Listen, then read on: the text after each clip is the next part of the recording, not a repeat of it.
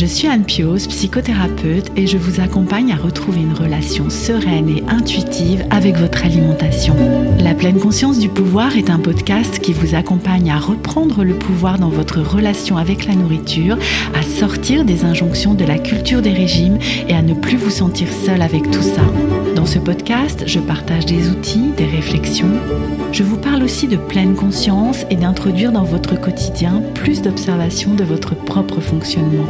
Je vous propose également des témoignages de femmes et d'hommes qui vivent ou ont vécu un trouble du comportement alimentaire ou une relation compliquée avec leur alimentation. Leurs témoignages vous permettront, je l'espère, de réaliser que nous sommes nombreux à nous retrouver pris au piège de cette relation toxique. Je vous laisse avec l'épisode du jour. Je m'appelle Morgane, je vis en Corse. J'ai commencé euh, à avoir vraiment des symptômes du syndrome des ovaires polykystiques à l'été 2019 parce que euh, j'ai décidé euh, d'arrêter ma pilule en fait. À partir de là, j'ai pris énormément de poids. Ça a été fulgurant. Je comprenais pas ce qui m'arrivait. Quelqu'un qui tombe malade, quand on s'inquiète pour sa santé, on l'insulte pas entre guillemets. Bah, surtout après j'ai développé des troubles du comportement alimentaire. Et donc j'ai fait de la boulimie. Ensuite, cette boulimie s'est transformée en hyperphagie uniquement. Je vais voir une gynécologue euh, qui me fait une échographie et qui me diagnostique en 5 minutes le syndrome des ovaires polykystiques.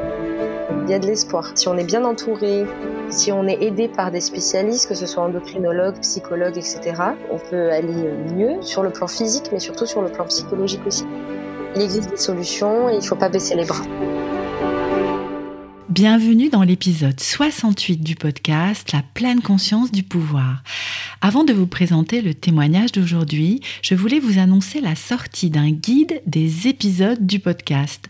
C'est Cathy qui s'occupe de la transcription des épisodes qui l'a concocté pour nous et Juliette, notre graphiste, qui l'a mise en page.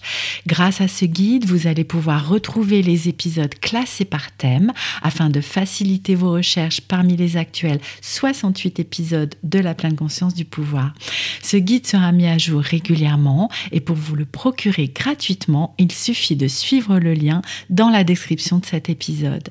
Revenons maintenant à l'épisode du jour. C'est Morgane qui nous propose aujourd'hui de partager son histoire. Morgane m'a contactée parce qu'elle avait à cœur d'apporter son expérience et son vécu avec le syndrome des ovaires polykystiques ou SOPK, qui est encore peu connu, ainsi que de parler des répercussions que ce syndrome peut avoir sur le comportement alimentaire. Morgane a vécu des années difficiles entre l'apparition des premiers symptômes et le diagnostic, et avant enfin de trouver l'aide qui lui convient et soulage ces symptômes. Je ne vous en dis pas plus et vous laisse découvrir notre échange. Bonjour Morgane. Bonjour. Je suis vraiment ravie de te recevoir aujourd'hui. Je te remercie beaucoup de prendre ce temps avec moi, avec nous, pour venir nous raconter ton histoire. Et bah, avant d'entrer dans le vif du sujet, est-ce que tu veux bien te présenter? Oui, bien sûr. Alors, ben, je m'appelle Morgane, euh, je suis journaliste depuis 4-5 euh, ans à peu près.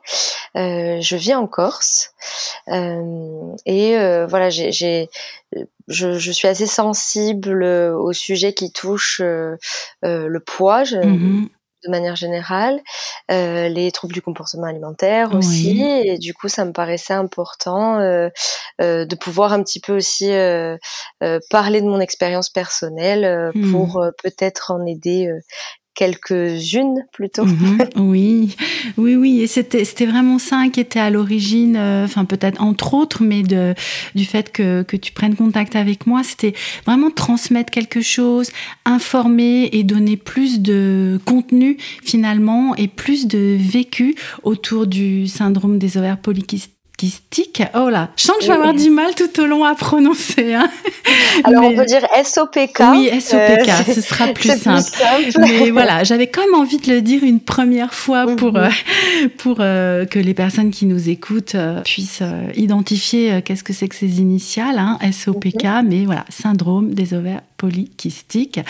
Parce que je pense que c'est, enfin c'est pas je pense, hein, c'est un fait que c'est un syndrome qui est peu connu, peut-être sous-diagnostiqué. Enfin tu vas nous, nous raconter ton expérience euh, en la matière et où on trouve peut-être pas tant de contenu que ça en fait hein, pour, euh, pour venir en parler. Complètement. Alors en fait, j'ai j'ai commencé euh, à avoir vraiment des symptômes du syndrome des ovaires polykystiques à l'été 2019, euh, en juillet exactement, parce que euh, j'ai décidé de de d'arrêter ma pilule. En fait, Mhm. voilà, j'avais l'impression qu'elle stockait le cholestérol.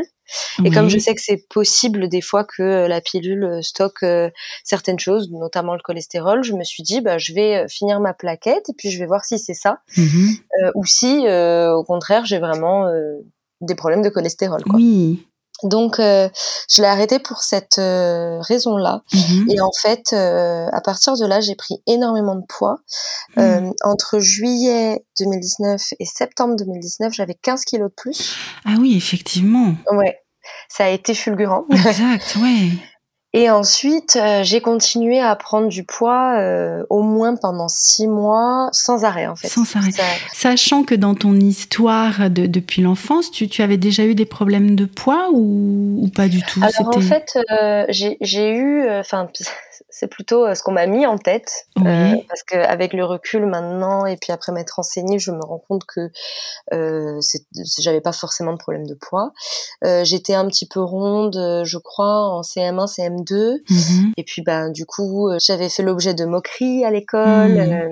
Maintenant, avec le recul, je me rends compte que c'était du harcèlement scolaire Mhm. de la part de camarades. Et puis, j'avais déjà eu aussi une réflexion de la part d'une enseignante. Ah oui. En fait, cette enseignante, un jour, euh, nous faisait travailler, je crois, sur les définitions de mots. Et puis, à un moment donné, il fallait définir ce qu'était joufflu. Ah, Et en exemple, elle m'a montré non.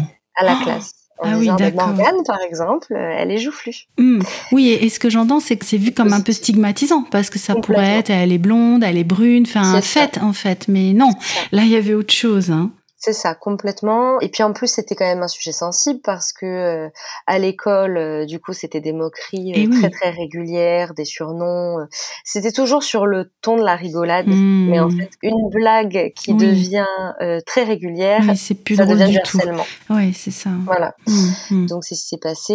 Et puis à la maison, euh, j'étais considérée comme une enfant euh, grosse. Mhm. Je suis allée voir une diététicienne hein, d'ailleurs en CM2. Euh, J'ai fait des régimes dès, dès le Ah dès, ce- oui, dès cet si âge-là. petite, ouais. qui n'ont servi à rien parce qu'en fait euh, c'était euh, simplement le lot de la croissance Ben oui. et à ce moment-là j'étais un petit peu plus euh, en chair et en fait euh, Mm. avec les années au collège je me suis complètement affinée en grandissant et ça a plus été un problème. Oui. Hmm. Donc ça a été une courte période, ça a Mhm, été peut-être un an, un an et demi. Hmm. Avant ça je n'ai pas eu de problème de poids et Mhm. après ça je n'en ai plus non plus. Oui. Oui, donc c'était d'autant plus euh, inattendu en fait. euh. Ben à l'époque euh, moi je je comprenais pas trop pourquoi on me pointait autant du doigt. Hmm. Et puis en plus maintenant quand je regarde les, les photos Les- de classe oui. par exemple, Oui. Je me dis mais c'était complètement exagéré ces réactions-là. Hmm, hmm, Elles étaient vraiment exagérées. hmm. J'étais loin d'être en obésité. Ça n'avait rien à voir avec la réalité en fait. hein. Non, mais en fait, on est dans une société euh, qui est euh, grossophobe. Moi, je pense que je l'ai été aussi parce qu'en fait, on a on a peur d'être gros. Ben oui, bien sûr. On a peur d'être gros parce que soit on se dit que être gros c'est moche, Hmm. Euh, on se dit que c'est compliqué d'être gros parce que euh, ben ça peut euh, rendre notre vie et notre quotidien difficile, monter des marches, Oui. faire des randonnées, etc. Euh, on a peur d'être gros parce que ben, simplement on sait qu'on va être être stigmatisé. Hmm. Voilà, ça fait peur en fait. Oui. Une personne grosse, elle fait peur aux autres Hmm. et même dans l'enfance. Et pour en revenir donc hein, euh, à une période plus, plus récente, quand tu as commencé, euh, après l'arrêt de ta pilule, à prendre euh, beaucoup, beaucoup de poids en peu de temps, c'était donc euh, voilà euh, inattendu en fait, hein, puisqu'il n'y avait plus depuis euh, cette période du CM2 par là, de problèmes de poids. Là, tout d'un coup, bah voilà. Tu, tu te mettais à grossir, grossir, grossir. Enfin, euh, ça devait être un peu affolant comme sensation. Ben, en fait, euh, après cette période euh, voilà du CM2 euh, au collège, je me suis affinée. Au lycée, j'avais plutôt confiance en moi, quelques complexes, hein, mais je me dis que quand on est adolescent, bon ben, Hmm. on n'y échappe pas. Mais j'étais plutôt à l'aise avec mon corps. Je suis partie faire mes études supérieures et pareil, j'ai pas trop souffert de mon apparence physique. J'étais plutôt à l'aise avec mon corps aussi, même si ben, parfois on peut pas s'empêcher de se comparer aux amies Mhm. qui sont plus fines, euh, qui sont plus sportives, etc. Et ensuite, euh, j'avais plus de problèmes jusqu'à, euh, à part euh, peut-être 2-3 kilos quand je profitais beaucoup, et puis il, repartait aussitôt. Quoi. Oui, en fait, un poids Voilà. qui se régule tout seul, finalement. Voilà, Mhm, complètement. mhm. J'avais, j'étais complètement stable. je, j'avais pas de problème avec mon, ma- avec la balance, en fait, tout simplement. Et donc oui, en en 2019, euh, j'arrête ma pilule et puis bah, je prends beaucoup de poids, donc les 15 kilos de juillet à septembre. Et ensuite, euh, sur au moins 6-8 mois, j'ai dû prendre quasiment 30 kilos. Mhm. Donc ça a été quand même un- une forte prise de poids. Mhm. Et c'était euh, fulgurant, euh, inarrêtable. Je comprenais pas ce qui m'arrivait. Je changeais de taille de pantalon et de t-shirt tous les deux mois. Eh oui. Donc euh, je, je comprenais pas ce qui se passait. Donc je me suis mise à faire beaucoup de sport. Et puis euh, est arrivé un jour où je me suis dit bon, euh, faut faire un régime drastique. Hmm. Au point que je n'ai mangé que des légumes pendant trois semaines, Waouh. Ah rien oui. d'autre. Là, c'était drastique, effectivement. Ouais. Ouais. Et pendant ces trois semaines, j'ai pris 4 kilos. C'est dingue. Ah oui. C'est quand même hallucinant étant donné que euh, ben je mangeais aucun enfin aucun gras en fait. Mais oui, et oui, et puis aucune protéine, aucun glucide, enfin, je, ouais, te- je, Donc, je sais euh, pas comment tu arrives à tenir, mais euh, ça Ah bah je pense que j'étais fatiguée à ce Bah moment-là. oui, mais oui. Mais euh, oui, c'était éprouvant parce que je comprenais oui. pas. Je, je me voyais changer, ce qui est déjà quand même Mm. assez difficile. Oui. Donc je me voyais changer à une vitesse euh, incroyable, mais j'arrivais pas à arrêter ça. quoi. Mm. C'est vraiment à ce moment-là que je me suis vraiment rendu compte qu'on est grossophobe. Mm. Euh, mon entourage euh, l'a été. euh, quand ça arrive à un proche, Mm. on s'inquiète pour sa santé. Ouais. Mais des fois, la façon de le dire est pas toujours Oui. très bien choisie ou très délicate. Et on se rend pas toujours compte d'à quel point on peut blesser l'autre. Et moi, je me suis retrouvée dans une phase très compliquée parce Mhm. que, en fait, je travaillais à Paris. Oui. Et puis je rentrais en Corse euh, ben, quand j'avais des jours de congé, quoi. Mhm. Je voyais euh, à chaque fois le regard de mes proches qui changeait sur moi, Mm. un peu un regard de dégoût Ah oui. quand même, et puis euh, des remarques constantes pour bien me, me faire remarquer que j'avais grossi, Mm. que maintenant j'étais grosse, voire obèse, Mm. et que euh, bah, fallait que je fasse quelque chose, quoi. Mm. Et en fait, tout, tout ça sous couvert de on s'inquiète pour ta santé, Mm. mais en fait c'est ce que je leur ai déjà dit, euh, que quelqu'un qui tombe malade. Quand on s'inquiète pour sa santé, on l'insulte pas, Ben entre non. guillemets. Mais non. Au Et, contraire. et c'est ça. Et on lui dit pas, euh, faut que tu fasses quelque chose, bouge-toi. Enfin, je sais pas ce qu'il te disait, mais euh, Voilà, c'est de ta faute, quoi, en Ouais, gros. ça. Et oui. On, ne- on ne Mm. dit pas à quelqu'un qui est malade, on ne dit pas à quelqu'un qui s'est, euh, je sais pas, cassé la jambe, Mm, euh, qui mm. s'est, peu importe, euh, oui. la pathologie, on, on ne lui dit pas c'est de ta faute. En fait, moi, si vous voulez, j'avais l'impression qu'ils pensaient que j'étais dans le déni et que je me rendais pas compte de ce qui m'arrivait. Ah oui, ce qui, ce qui serait quand même bizarre parce que, hein, comme Bah, tu... c'est à moi que ça arrive, quoi. Ben oui, et puis, et puis en plus, euh, enfin, tu, tu, il fallait que tu te rachètes des vêtements. Enfin, tu nous disais tous les mois, euh, je change de taille de vêtements. Enfin, ça aurait été. Et, c'est souvent ce que disent les, les personnes euh, grosses euh, ou, ou très grosses qui disent mais arrêtez de nous dire qu'on est gros, on le sait. Enfin, c'est. Bah oui. Mais oui. Complètement. Donc, euh, c'était des remarques qui étaient euh, très dures de la part de vraiment mon cercle restreint, hein, Oui. vraiment de, de ma famille, de mes proches, proches. oui. C'était souvent euh, méchant. Mm. Mm. Et du coup, je me suis retrouvée dans une euh, situation où, ben, d'un côté, j'avais toutes ces remarques-là, alors que pour moi, on était euh, très soudés, etc. Et du coup, ça m'a, ça m'a aussi beaucoup déstabilisée. Et oui. Et d'un autre côté, euh, j'avais ce changement qui m'arrivait, que je comprenais pas. Euh, à l'époque, j'étais avec quelqu'un aussi. Je voyais aussi que son regard changeait, Mm. même si c'était pas aussi euh, violent, je dirais, que ma famille. euh. donc, il y a eu aussi des conséquences au niveau de mon couple. Mhm. Et donc, euh, bah, je me suis retrouvée au milieu de tout ça, euh, à pas trop savoir gérer ce qui était en train de m'arriver. Mm. Et en fait, je me suis pas rendu compte que j'étais en train de faire une dépression. J'ai commencé à faire beaucoup de crises d'angoisse, alors que j'en faisais jamais avant. Donc Mmh. euh, ça c'était assez impressionnant pour moi parce que je savais pas ce que c'était et, Et bah, j'ai découvert ça voilà toute seule dans mon studio à Paris. Mmh. Et puis euh, bah, surtout après, j'ai développé des troubles du comportement alimentaire Mmh. parce que euh, ben je me restreignais beaucoup et donc du coup derrière ben j'en pouvais plus parce que rien ne fonctionnait donc euh, je m'effondrais à chaque fois de voir que tous les efforts que je pouvais faire ne servaient à rien et derrière de pas avoir le soutien que j'aurais aimé avoir Mmh. et donc je me sentais très seule et donc j'ai fait de la boulimie Mmh. ensuite cette boulimie s'est transformée en hyperphagie uniquement Mmh. ce qui n'a pas dû arranger les choses mais de toute façon j'avais déjà pris mes 30 kilos euh, bon bah Oui. je voyais plus le fait que oui mais en fait euh, manger de cette façon-là ça pouvait euh, me faire prendre encore plus de poids Mmh. en fait quand on fait des crises d'hyperphagie euh, c'est physique et Bien puis sûr, on voit plus mmh. rien quoi Ouais. tout est flou et puis moi moi Mmh, dans mon cas c'était ça c'était vraiment physique au point que si je faisais pas ma crise tout de suite Mmh. je me sentais mal j'arrivais Ouais. pas à me concentrer sur autre chose euh, il fallait que je la fasse quoi Mmh. Mmh. donc euh, je me suis surprise à, à devenir hyperphagique et puis du coup bah avoir des des réflexes euh, dont j'ai eu honte pendant très longtemps, c'est-à-dire euh, bon à Paris c'était facile entre guillemets de faire mes crises parce que j'étais seule chez Mhm, moi et puis à mhm. Paris on peut commander. Exact. euh, Mmh. Ça arrive quand on veut en fait. Et oui. En Corse quand je rentrais c'était plus compliqué parce que bah du coup je rentrais euh, chez mon père et donc euh, j'étais pas seule. Et euh, ben de la nourriture qui disparaît d'un placard, euh, on s'en Mhm. aperçoit vite quoi. Et oui. Donc c'est des stratégies qui se mettent en place. euh, c'est voilà attendre d'être seul, euh, aller acheter à manger et puis cacher les Mhm. choses dans le sac et monter vite vite les cacher dans la chambre. Ouais. Euh, D'ailleurs, euh, je je- j'ai été grillée hein, Mmh. à une ou deux reprises. Mmh. Je me rendais bien compte que c'était pas sain comme, Mm. comme comportement, mais en même temps, je savais que si euh, je me comportais comme euh, bah, une personne normale qui a un petit creux, qui descend, qui ouvre le placard et qui prend quelque chose dans le placard, j'aurais droit à Des des, réflexions. réflexions, à des regards.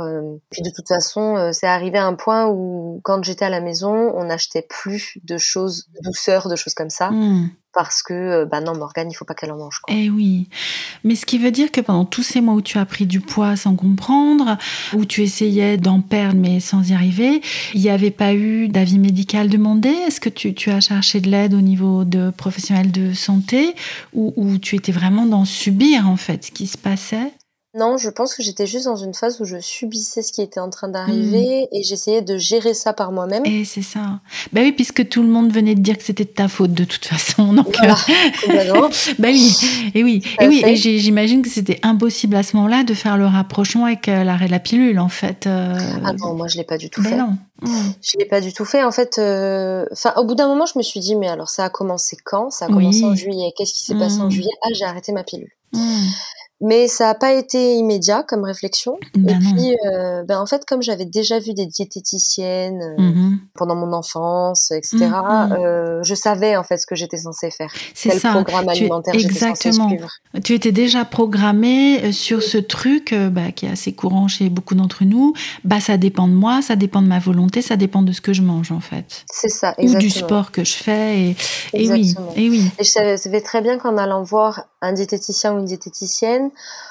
on me répondrait la même chose qu'à chaque Mm, fois, on me donnerait le même programme alimentaire qu'à chaque fois, les mêmes euh, les mêmes réflexes à avoir, etc., etc. Et j'avais pas envie de ça, j'étais pas dans cette période-là. À ce moment-là, moi, dans ma tête, euh, euh, je finissais mon alternance en plus, donc dans, donc j'avais un peu une pression de devoir être euh, efficace et de montrer oui. à mes chefs, etc., que j'avais progressé dans mon travail. Et en fait, il y a ça qui est arrivé en même temps. Donc, j'essayais de gérer par moi-même, j'essayais de gérer ma relation avec mes proches qui était en train de se détériorer parce Mm, que mm, mm. je ne supportais plus qu'on me fasse une seule remarque. Donc, à chaque fois, je me défends tout le temps. J'arrive pas à encaisser la critique et à ne rien dire ou à acquiescer et dire oui, tu as raison. C'est pas dans mon caractère. À chaque fois, je me défends. Eh Et donc, ça créait des disputes. Et Mm. donc, ça créait des réflexions comme Mm. euh, Ah, mais de toute façon, toi, on peut rien te dire Mm. tu es susceptible, on peut jamais rien te dire. Euh, donc voilà, donc il y avait cette ma relation avec mes proches qui se détériorait, moi qui comprenais pas ce qui m'arrivait, ma Mm. relation avec mon copain aussi qui se détériorait, et en même temps la pression au travail de Mm. devoir euh, me dire Eh oui mais derrière il faut qu'on m'embauche en fait, donc Mm. il faut que je puisse rester dans cette boîte, donc il faut que je donne le maximum. Eh, c'est ça. Voilà. Et en fait, ben, les TCA aussi, parce Mmh, que qui sont mmh. arrivés euh, au bout de 3-4 mois, peut-être Mmh. autour de l'automne, qui ont commencé à arriver à ce moment-là. C'est une période vraiment concentrée. Il y a un peu tout qui est arrivé en même temps. Eh oui. Et, euh, et puis en fait, euh, à Noël 2019, je rentre en Corse. Et puis euh, j'avais, alors je sais pas si j'avais encore grossi ou si j'avais pas maigri, je sais plus. Mais Mhm. parce que du coup, je me mettais la pression de me dire à chaque fois que tu rentres, il faut que tu aies perdu du poids. Donc euh, à ce moment-là, euh, je rentre et euh, ça se passe très mal. Le soir du réveillon de Noël, il y a une grosse dispute qui éclate et puis à ce moment-là, ma sœur voit que j'étais vraiment très très mal et puis elle Mhm. comprend elle aussi euh, qu'ils ont peut-être exagéré. Mhm. Et donc euh, voilà, ça a été euh, très compliqué. Je rentre à Paris et j'étais pas bien du tout. Les angoisses continuent parce que bah, quand euh, je les ai au téléphone, euh, euh, ça continue, c'est des remarques, c'est des euh, est-ce que tu as perdu du poids, Euh, enfin voilà, tout tournait autour de ça en fait. C'était tout le temps une conversation, tous les jours. Il n'y avait pas un seul jour où on ne me parlait pas de mon poids Mhm. ou alors où on ne me faisait pas euh, comprendre que euh, j'étais grosse et que c'était pas bien en fait. Ouais, Voilà. eh oui. Et j'avais beau dire mais je suis la même personne, c'est juste mon Mhm. Mhm. c'est juste mon, mon enveloppe corporelle Eh qui a oui. changé, mais je suis la même. eh oui. Et Tu- ça ne, voilà, c'est. Tu ça, perds. ça n'améliorait rien, quoi. C'est ça, c'est ça. C'est, c'est cette inquiétude maladroite, on va dire, hein, et très maladroite, mais qui, qui venait te faire presque penser que ta valeur n'était plus la même. Enfin que.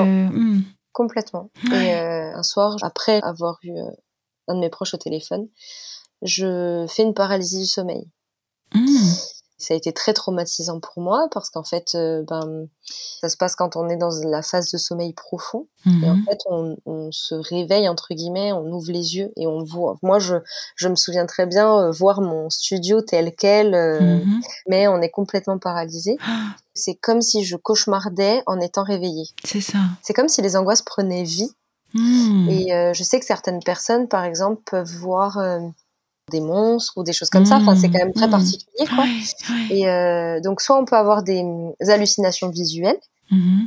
on peut aussi avoir des hallucinations auditives. Auditive, oui. Et moi, j'ai pas eu d'hallucination visuelle, euh, heureusement, parce que je Mm. pense que je m'en serais jamais remise. Mais, euh, mais j'ai eu des hallucinations auditives. J'avais l'impression qu'en fait, on me sifflait dans les oreilles. Et c'était des sifflements, euh, vraiment comme si quelqu'un me sifflait dans les oreilles. Et en même temps, l'impression d'être étouffée, comme d'avoir un poids sur moi qui Hmm. m'empêchait de respirer. Hmm. Complètement, c'est ça, complètement écrasé. Et en fait, on a un peu conscience qu'on est dans une phase bizarre. On sait que c'est pas normal. Oui. Et je me disais, allume la lumière, allume la lumière. Et en fait, je Mais pouvais pas bouger. pas. Hmm. Je pouvais pas du tout bouger. Donc on se sent en insécurité, comme s'il y avait une présence. Enfin, c'est très Mm. très euh, bizarre. Hein. Quelle horreur. Hein. Et Hmm. c'est pas, c'est pas évident. Et euh, quand je suis un peu sortie de cette phase et que je me suis vraiment réveillée, je dirais, j'ai pas réussi à dormir euh, le reste de la nuit. Ouais, et, j'imagine. et je comprenais pas ce qui se passait. Je, je me souviens avoir envoyé un message à ma sœur pour lui dire il vient de m'arriver ça, mais c'était pas un cauchemar, c'était différent. C'est comme si c'était réel et tout. Et je tape un petit peu euh, ce qui m'est arrivé sur internet et Mhm. puis euh, en fait je tombe là-dessus, je vois que c'est ça. Hmm. J'en ai parlé plus tard euh, avec une psychologue qui m'a confirmé que c'était une Mm. paralysie du sommeil. Et en fait, euh, ça, bah moi, ça m'a, ça m'a traumatisée parce que derrière, j'avais peur de dormir. Donc, euh, dans la foulée, j'ai fait deux ou trois nuits blanches Hmm. et j'ai mis trois semaines à réussir à m'endormir Hmm. sans télévision allumée et sans lumière allumée. Eh oui. Comme si je me sentais pas en Terrorisé. Eh chez oui. moi, alors que j'avais un Mm. studio qui était pas très grand du coup. Hmm. Donc j'avais vraiment, je voyais vraiment tout ce qui se passait chez moi, mais j'étais, ouais, j'étais terrorisée. Ouais, Et du eh coup, oui. ben, à tout ce qui se passait, c'est ajouter euh, la fatigue. Bah oui. euh, l'épuisement. C'était pas de la fatigue, c'était carrément de Mais l'épuisement. oui, mais oui. Et donc, euh, ben là, on est euh, complètement euh, au fond du trou, quoi. Euh, On se met à avoir des pensées très sombres. Euh, Hmm. Je me sentais complètement rejetée. puis je voulais pas non plus en parler à mes proches pour pas leur faire de la peine. C'était vraiment une période difficile. J'ai fini mon alternance. Mon copain à ce moment-là avait trouvé un, un contrat euh, à côté de la Suisse. Et donc je suis partie le voir euh, dix jours. Et euh, j'ai tout coupé.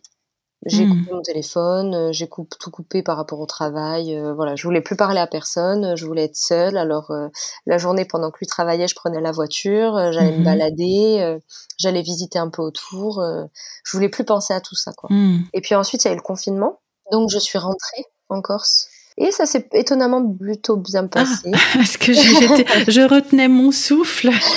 Non, je je- j'ai- j'ai pas un souvenir euh, complètement négatif de cette période-là. Ça s'est Mhm. plutôt bien passé parce que euh, mon père, entre autres, euh, s'était rendu compte aussi qu'il avait euh, dépassé euh, certaines limites. Il se comportait beaucoup mieux avec moi et je pense qu'il essayait aussi de se rattraper un petit peu. Mm. Mm. Donc ça s'est plutôt bien passé. Euh, moi, je, je me suis dit bon, allez, euh, concentre-toi, essaye de perdre un peu de poids. Euh, Mm. Bon, j'ai pas perdu grand-chose, hein, j'ai perdu 3-4 kilos, mais, mais bon, c'était déjà mieux que rien, quoi.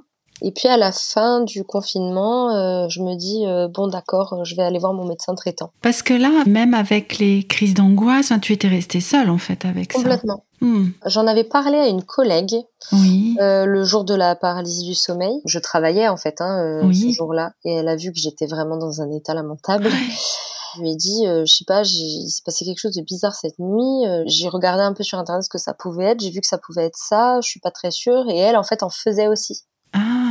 Mm. Et elle me dit, euh, oui, oui, t'as fait une paralysie du sommeil, euh, mais Mm. t'inquiète pas, euh, ça veut pas dire que ça va être régulier. euh, Mm. Mm. ça peut juste être un épisode isolé, ne t'inquiète pas, etc. Mm. Derrière Mm. ça, j'ai fait euh, d'autres épisodes, mais c'était pas la même chose. Mm. Euh, c'était pas vraiment des paralysies du sommeil. C'était étrange aussi. Je me sentais pas bien dans mon sommeil, mais c'était pas des paralysies du sommeil. Et en fait, j'ai Mhm. appris plus tard en en parlant avec une psychologue que c'était des hum, crises d'angoisse dans mon sommeil. Mm. Je faisais des crises d'angoisse en dormant. Eh ouais, jusque là. Hein. Ouais, ça allait un peu loin. Ouais.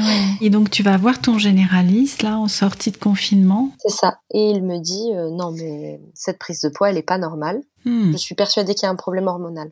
Même si tu mangeais extrêmement mal tous les Mhm. jours sans faire d'activité sportive, tu aurais jamais pris autant en si peu Eh de ben temps. Eh ben C'est surtout la durée, en fait, qui m'a surpris. Heureusement, j'ai la chance d'avoir un très très bon médecin généraliste. Mm. Donc, il me dit, euh, il faut que tu fasses un bilan hormonal. Euh, Donc, je fais un bilan hormonal. Je vais voir une gynécologue euh, qui me fait une échographie et qui me diagnostique euh, en 5 minutes le syndrome des ovaires polykystiques. Ah. Voilà. D'un côté, j'étais contente d'avoir un diagnostic, mais en Mhm. même temps, bah, forcément, on n'est jamais content d'apprendre qu'on a un problème de santé. Bien sûr que non. Mm. Mais en même temps, je me disais, ah, ça Mm. pourrait peut-être expliquer. Je retourne oui. voir mon médecin généraliste qui me dit, ah oui, mais il n'y a pas de doute, c'est à cause de ça. Maintenant, euh, il faut que tu vois un endocrinologue, donc un spécialiste des hormones. Mhm. Moi, comme j'étais beaucoup à Paris, ben, je, je cherche un endocrinologue à Paris. J'en ai fait, je pense, deux ou trois différents. Qui m'ont tous plus ou moins dit la même chose, c'est-à-dire que la seule solution c'était la perte de poids Ah. et que tant que j'avais pas de projet de grossesse, c'était euh, pas tout à fait urgent en fait. Mm. Euh, une des endocrinologues que j'ai eu m'a donné un, un cachet, alors je, je je saurais plus dire le nom de ce traitement-là, qui est censé aider à éliminer. Mais en fait, euh, déjà, ça n'a rien fait sur moi. Et puis en Mm. plus, euh, c'était un médicament qu'on pouvait pas prendre plus de six mois d'affilée. Mm. Donc perdre 30, 30 kilos en moins de 6 mois, Oui, quand c'est on a un un petit peu problème compliqué. hormonal, Mm. ça- c'était compliqué quoi. Oui. Et est-ce que tu peux nous, nous expliquer un peu alors ce qu'est ce syndrome? Est-ce qui, est-ce que c'est parce que j'entendais gynécologique? Oui, ovaire, on pense gynéco, mais tu nous parles de, de problèmes hormonaux. Voilà, qu'est- qu'est- qu'est-ce qui, qu'est-ce qui caractérise ce syndrome? Alors en fait, le syndrome des ovaires polykystiques, je vais essayer de bien l'expliquer. Oui. Euh, déjà, il faut savoir que apparemment, d'après les études que j'ai regardées après pour me renseigner sur ce que c'était justement, Oui. c'est euh, la première cause d'infertilité chez la femme. Ah, ok. Il y a quand même une femme sur dix qui est touchée par euh, le SOPK. Ah oui, c'est pas rien, une femme sur dix. Hein. Donc Mm. voilà, donc c'est quand même quelque chose qui est assez répandu. Donc en fait, si j'ai bien tout compris, le syndrome des ovaires polykystiques, il se déclare parce que on a une production trop excessive d'androgènes et particulièrement de testostérone Mm, ok. en tant que femme. Donc en fait, on a des hormones masculines qui sont plus élevées que les hormones féminines. Voilà. Et à partir de là, la femme a trop de testostérone Mhm. et euh, ça va toucher euh, plusieurs choses. Donc il y a, y a plein de, de symptômes différents selon les cas. Mhm. Pas toutes les femmes ont les mêmes symptômes. Mhm, mhm. Donc déjà, ça va toucher particulièrement la capacité à être fertile parce que en fait euh, beaucoup de femmes ont des règles euh, irrégulières voire ont une absence de règles et c'est souvent dû donc du coup à ça. Mhm. On appelle ça des ovaires polykystiques mais en fait c'est pas vraiment des kystes, c'est des follicules Ah, qui oui. ne deviennent pas euh, matures, je dirais Eh leur oui. développement est le- leur Il est bloqué en voilà, fait. leur développement Hmm. est bloqué et inachevé et donc euh, ben, on n'ovule pas Eh derrière. oui. Hmm. Donc voilà.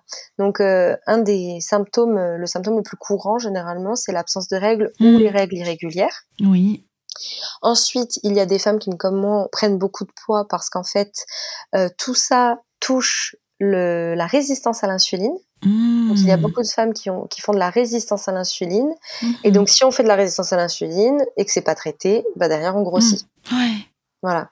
Euh, ça, c'est un peu le même modèle que le diabète de type 2, oui. euh, sans être non plus diabétique, hein, attention. Mhm, mhm. Et d'ailleurs, euh, le SOPK comporte dans ses risques le fait, donc l'infertilité, mais aussi le fait de développer un diabète de type 2, Hmm. Si, Ok.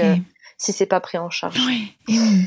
Voilà, par Et rapport les- à cette résistance à l'insuline. C'est ça. Et du coup, les traitements, alors, c'est c'est quoi? Est-ce qu'il y en a? Parce Alors, que- il n'y a pas vraiment de traitement. Et en fait, surtout, il y a d'autres symptômes, parce que, comme je disais, pas toutes les femmes n'ont du, du surpoids Ah, ah. ou de l'infertilité. Il y a aussi de l'hirsutisme. Beaucoup de femmes Mm. souffrent de ça. Donc, euh, du coup, c'est euh, bah, la, la production de poils euh, Et oui, une au niveau des pilosité. zones. Oui.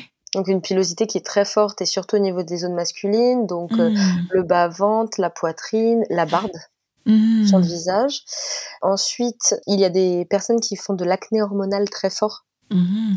Donc, euh, qui vont pas, par exemple, avoir de surpoids, mais qui vont avoir de l'acné. Hmm. Donc, euh, donc ça aussi, c'est un peu compliqué à gérer. Et puis Eh derrière, il y a d'autres petits symptômes que je trouve aussi important de citer parce que euh, des fois, on se dit, oh non, euh, c'est rien. Mais en fait, si, c'est lié à ça. Mhm. Euh, par exemple, on souffre de fatigue chronique. La fatigue, elle est constante, elle est tout le temps présente. On a beau dormir euh, 10 heures par nuit, on sera Mm. fatigué en se réveillant. Hmm. Donc euh, voilà, s'il y a des femmes qui, Hmm. qui souffrent de SOPK et qui ont ça, c'est lié. Oui, Voilà. oui. C'est pas juste être flemmarde. Je le précise parce que euh, euh, je pense que la fatigue chronique, c'est peut-être le symptôme qui est le plus difficile à faire comprendre à ses proches. Parce que Hmm, du exact. coup, ben, on passe juste pour quelqu'un qui est flemmard, Mm, alors que non, en fait, c'est présent tout Eh le temps. oui, quoi. ben oui. Hmm. Voilà. Et puis, il y a aussi la perte de cheveux, très importante. Oh. Donc, euh, moi, je sais que une des endocrinos que j'ai vues m'avait dit euh, Ah non, mais c'est rien, ça, c'est le changement de saison. Ah. Sauf que le changement de saison depuis Il a un deux peu ans, duré. euh, Oui. voilà, il a un peu duré. Hmm, hmm. Donc euh, perte de cheveux très importante et puis du coup bah comme c'est un problème hormonal derrière ça peut aussi toucher euh, l'humeur euh, ah, on peut avoir des, des, des épisodes de déprime je dirais. Pas toujours se sentir bien voilà ça, ça peut ça peut beaucoup toucher ça quoi Hmm. aussi.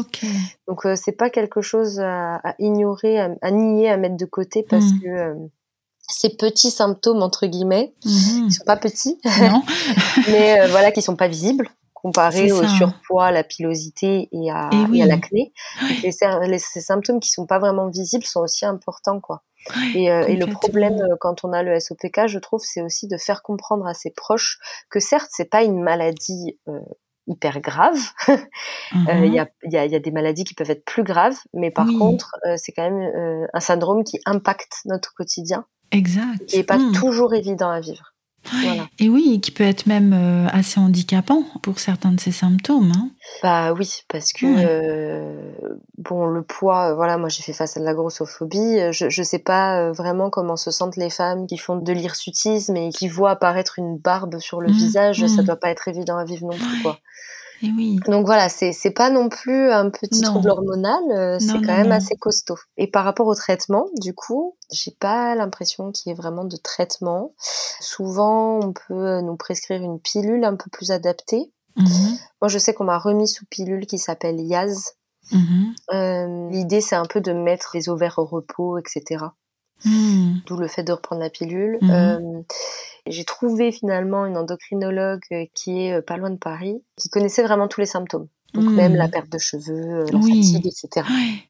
Et euh, déjà, ça, ça m'a soulagée de parler à quelqu'un. Mais oui, enfin. voilà, qui connaissait tout ça et qui me disait pas que oh bah c'est rien, c'est un trouble hormonal, euh, c'est pas grave, voilà. Oui. euh, donc ça fait du bien.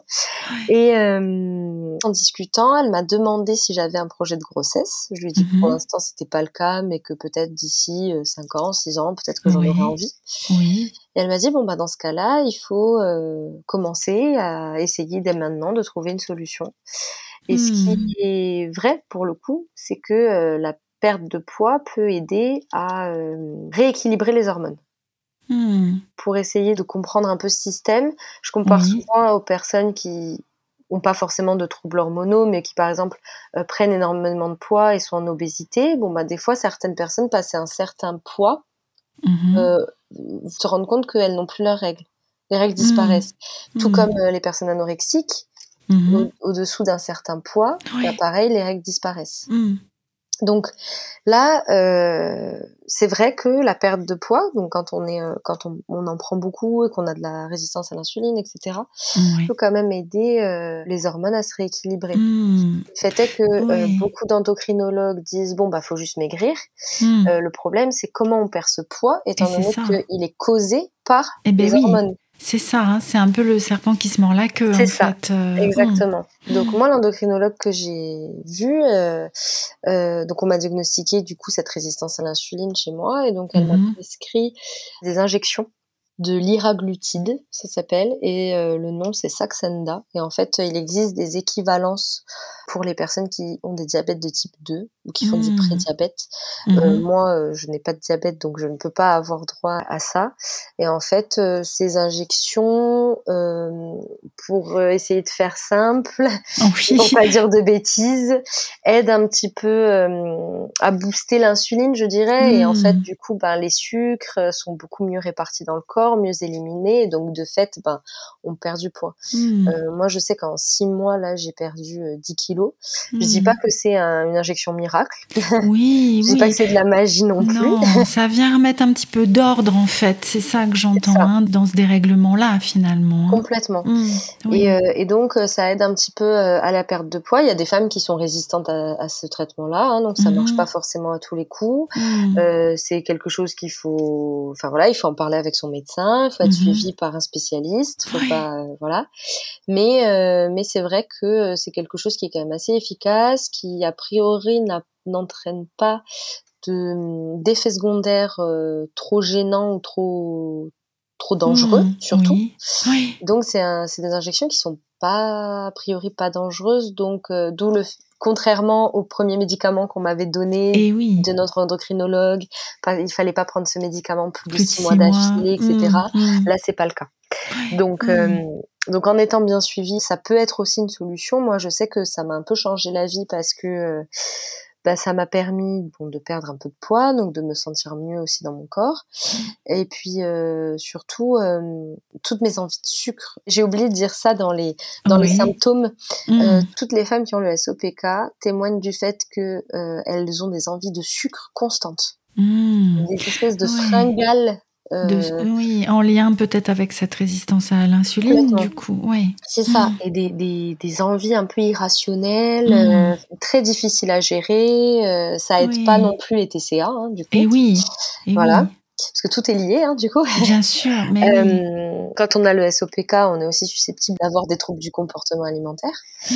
Donc, euh, c'est vrai que moi, cette, ces injections-là m'ont aidé aussi et mes envies de sucre irrationnelles ont quasiment disparu. Quoi. Mmh. Mmh. Donc, euh, je suis assez reconnaissante à mon endocrinologue de m'avoir proposé ça parce mais que oui. c'est vrai qu'en fait, il n'y a pas vraiment de traitement pour le syndrome des ovaires polykystiques. Oui. D'autant plus que ce que, ce que j'entends, c'est qu'il y a peut-être autant de formes que de personnes. Enfin, en tout cas, il y a des formes diverses et des symptômes euh, divers. Hein, Complètement. Oui, Donc oui. moi, c'est vrai que je parle du SOPK qui a engendré une prise de poids. Je saurais pas parler du SOPK qui engendre mmh. euh, l'hirsutisme, oui, l'acné, etc. Ça, ça peut être encore, euh, encore différent. Oui. Mais en tout cas, c'est vrai qu'en termes de traitement, il n'y a pas grand-chose. Je vois de plus en plus de comptes, souvent étrangers. C'est souvent en Australie, mmh. au Canada, euh, en Angleterre. Euh, là, euh, j'ai trouvé pas mal de témoignages, mmh. de choses comme ça. Mais en France, c'est encore assez inconnu. Et oui. Et donc j'ai vu qu'il y avait quand même des espèces de compléments alimentaires qu'on pouvait prendre et qui pouvaient aider. J'ai plus vraiment les noms en tête, je suis désolée. Mais euh, ce que je peux conseiller, c'est que j'ai trouvé un compte Instagram qui s'appelle Sova, S-O-V-A, euh, et qui est super. C'est deux femmes euh, qui ont euh, créé ce compte et qui sont en train d'étendre leur activité et qui maintenant euh, commercialisent justement ces fameux compléments mmh. alimentaires qui apparemment sont quand même assez efficaces ou en tout cas peuvent soulager certains symptômes. Mmh, Je dis pas mmh. que ça guérit le SOPK, hein. pas du tout, hein. mais ça peut soulager certains symptômes. Oui. Donc pour toutes les personnes qui cherchent à avoir des questions sur ce qu'est le SOPK, sur euh, mhm. euh, les symptômes, euh, comment est-ce qu'on se fait diagnostiquer le SOPK, parce qu'il y a un bilan hormonal à faire, des échographies, etc. Mm. C'est vrai que ce compte Instagram, il répond très bien. C'est une bonne ressource. C'est une très mm. bonne ressource et surtout il est français. Oui. Parce que moi, je n'ai pas trouvé de compte aussi bien informé en France. À chaque fois, c'était toujours à l'étranger. Donc là, c'est bien d'avoir euh, vraiment des informations, etc. Euh, et de pouvoir peut-être même échanger avec elles, hein, euh, parce que c'est deux personnes qui ont le, le SOPK justement, mmh mmh de pouvoir aussi échanger avec elles et d'échanger du coup avec des personnes qui sont françaises, quoi. C'est quand même beaucoup plus facile. Eh bien oui, clairement. voilà. Oui. Je suis en train de voir qu'on arrive à la fin de notre temps ensemble, Morgane. le temps est très vite passé. Qu'est-ce que tu aurais envie de, de, partager avec les personnes qui nous écoutent pour conclure, sous, voilà, dans une forme de conclusion, de mots de la fin, de je ne veux pas oublier de dire que, ce serait quoi? Euh, Je pense que je leur dirais de ne pas s'isoler, hmm. d'aller euh, consulter euh, rapidement un médecin et surtout de ne pas s'arrêter au premier diagnostic du premier endocrinologue qu'elles auront vu. Hmm. ça demande de la patience mais il faut euh, fouiller, il euh, faut aller demander d'autres avis en fait. Il faut avoir plusieurs avis hmm. euh, de, de, spécialistes avant, je pense, de tomber sur le bon. Mhm. Et puis et puis comme ça touche, ça peut beaucoup, ben, justement engendrer de la dépression, des choses comme mhm. ça, des troubles du comportement alimentaire. Ne surtout pas hésiter à aller consulter un psychologue. Ce qui est très important, ce qui moi m'a beaucoup beaucoup aidé parce que je l'ai je l'ai pas précisé, mais lorsque je me j'ai réalisé tout ce qui se passait et à quel point je me sentais mal, c'est je me suis dit bon allez là maintenant euh, ça fait bizarre de sauter un peu ce cap hein. des fois c'est hmm, difficile c'est pas simple hein. c'est pas simple mais euh, moi ça m'a énormément aidé de voir une psychologue et, oui surtout je voudrais aussi leur dire que il y a de l'espoir euh, qu'elles hmm. que si elles arrivent à tomber dans une phase comme moi je me dans laquelle moi je me suis retrouvée il y a de l'espoir si on est bien entouré si on a conscience de ce qu'on a si on est diagnostiqué si on est aidé par des spécialistes que ce soit endocrinologue hmm. psychologue etc derrière euh, on peut aller euh, mieux sur le plan physique, mais surtout sur le plan psychologique aussi. Mmh, mmh. donc, euh, donc voilà, moi c'est mon cas, et c'est pour ça d'ailleurs que je voulais en parler aussi à travers ce podcast pour dire que il y a des solutions. Voilà, il existe des hmm. solutions et il ne faut pas baisser les bras. Oui, oui, et qu'il y a de l'espoir. Et même si, hein, et tu, tu l'as dit, c'est un syndrome dont on ne guérit pas, a priori, en tout cas pour, pour le moment, mais tu peux obtenir un certain confort ou en tout cas retrouver plus de confort dans ton quotidien en fait, à baisser les symptômes, en fait. C'est ça, on peut retrouver du confort dans son quotidien. Et alors moi, ce que m'a dit mon endocrinologue aussi, c'est euh, tomber enceinte, c'est pas impossible. Ça peut être compliqué pour certaines personnes, mais c'est pas impossible. Mhm. Euh, si encore une fois, si on est bien accompagné par le bon spécialiste, mhm. on peut tout à fait avoir des enfants euh, en ayant le SOPK. En plus, euh, dans beaucoup de cas, la grossesse a fait disparaître le SOPK. Ah Donc c'est un peu miraculeux. Eh, voilà. Ça alors, ça, ça remet le chamboulement hormonal, remet les pendules à l'heure ou quelque chose comme ça. Voilà, a priori, voilà, moi c'est ce que m'a expliqué mon endocrinologue et ça a été validé dans de nombreux cas en tout cas. Mmh, beaucoup de femmes, euh, beaucoup de femmes qui en tombant enceinte euh, n'ont plus eu leur SOPK. Uh-huh. Donc, euh, donc voilà, donc c'est aussi sur le plan, parce qu'il y a beaucoup de femmes du coup qui s'inquiètent aussi euh, au niveau de ben, de l'infertilité. De la fertilité, mais je oui. dis pas que c'est euh, facile. Je pense que pour certaines ça hmm. peut être compliqué, mais c'est pas impossible si on est hmm. bien accompagné encore une fois. Oui, tout à fait. Ben oui, c'est aussi un peu ça le mot de la fin, euh, de se faire entourer, hein, tu le disais, de, ne pas rester seul et de trouver les personnes euh, qui vont nous correspondre et correspondent aussi à, bah, au meilleur traitement possible de, des symptômes de ce syndrome. C'est ça. Mmh. C'est compliqué de le faire entendre auprès de ses proches, mmh. mais une fois qu'ils l'ont compris, on se retrouve quand même bien entouré, quoi. Oui. Voilà. Oui. Je te remercie beaucoup, Morgane, pour ton euh, témoignage. Pour...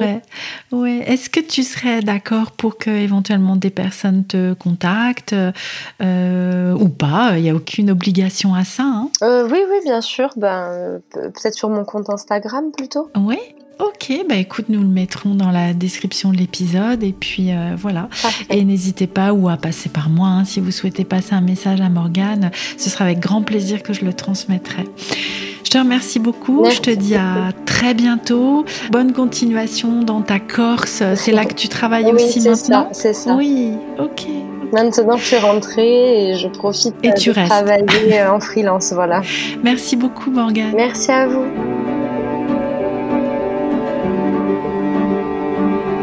Merci d'avoir écouté cet épisode et le témoignage de Morgane. Nous attendons vos retours et vous trouverez tous les moyens pour le faire dans la description de l'épisode.